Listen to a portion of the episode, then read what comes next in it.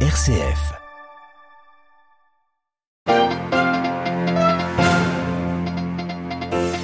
Le pape François poursuivit ce matin son cycle de catéchèse sur le zèle évangélique dont parle l'apôtre Paul dans ses lettres. L'évangile qui s'annonce en sortant et non pas en restant immobile devant les écrans, a exhorté le pape au cours de l'audience générale.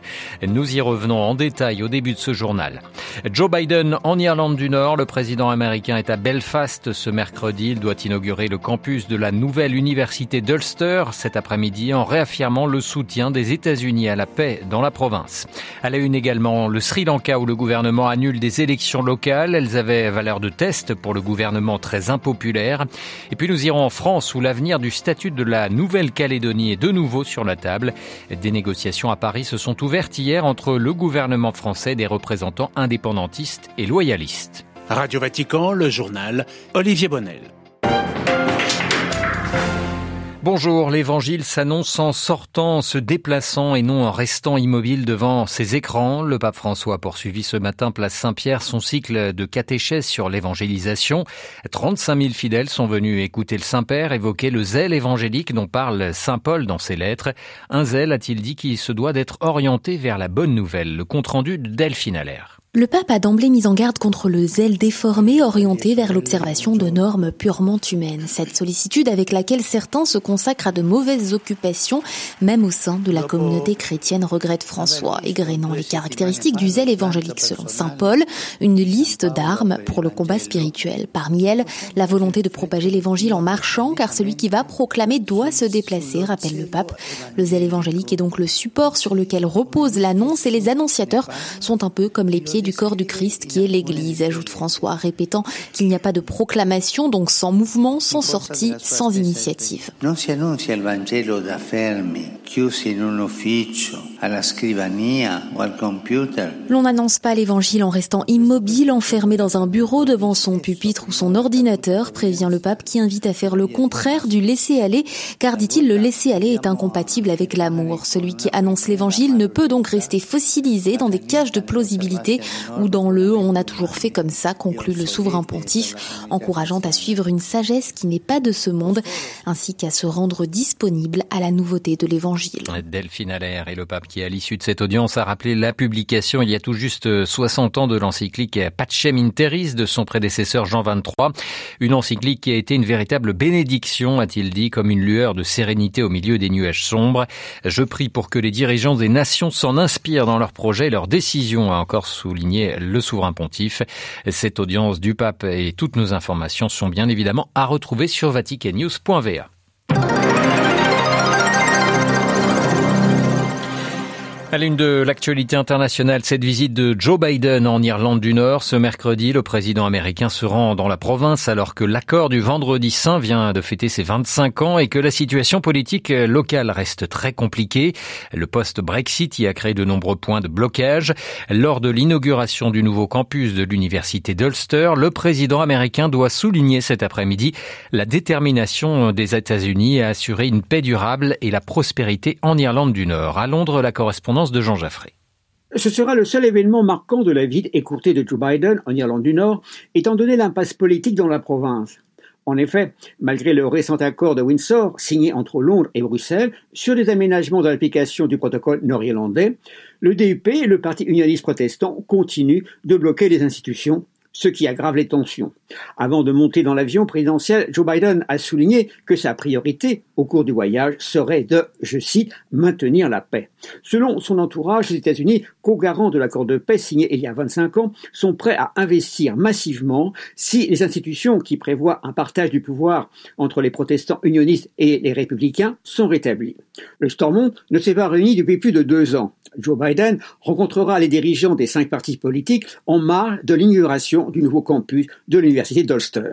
Ensuite, Joe Biden ira à Dublin. Le second président catholique américain est fier de ses origines irlandaises qui remontent au milieu du XIXe siècle, à l'époque de la terrible famine qui poussa des centaines de milliers d'Irlandais à émigrer. Laurent Jean Jaffré, Radio Vatican.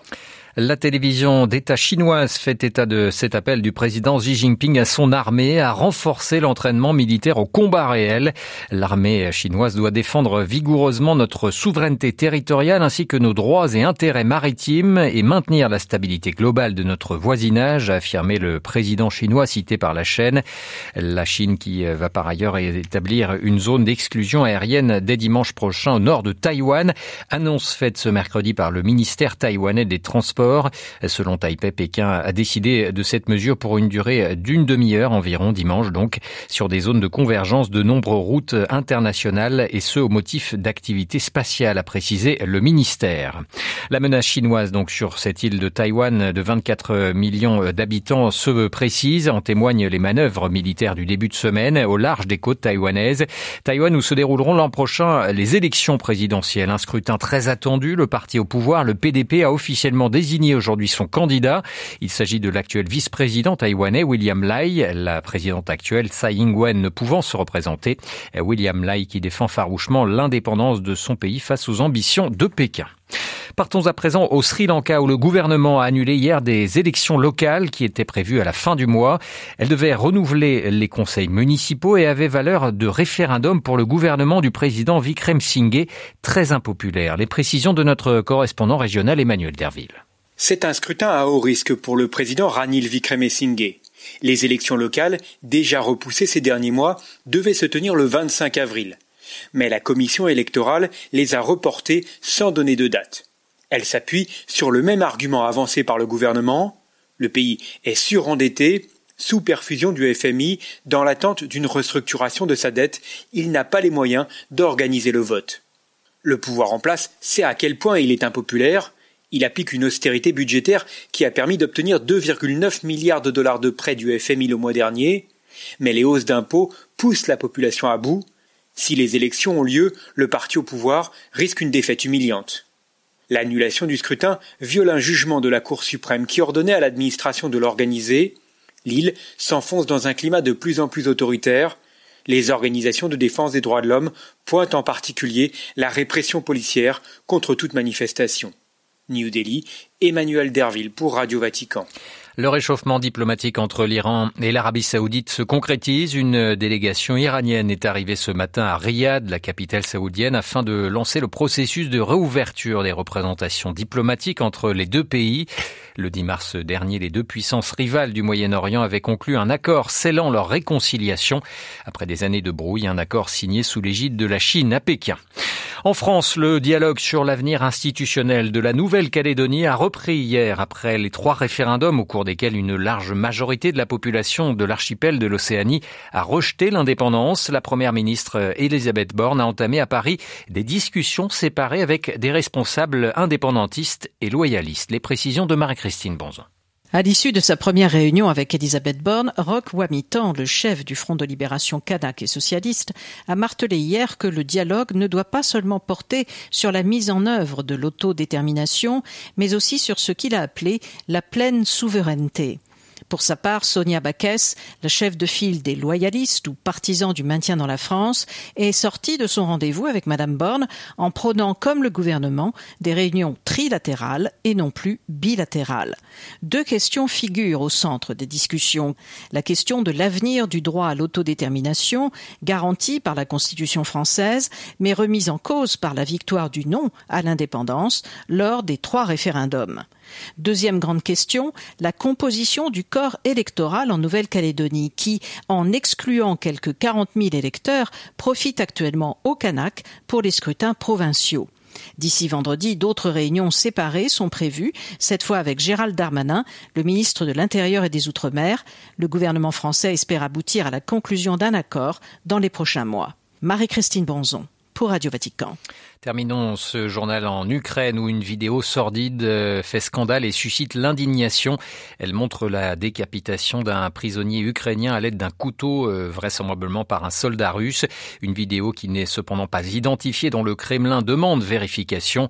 L'Union européenne demandera elle des comptes à tous les auteurs et complices de crimes de guerre en Ukraine, a déclaré tout à l'heure une porte-parole du chef de la diplomatie européenne, Joseph Borrell, en référence à cette vidéo.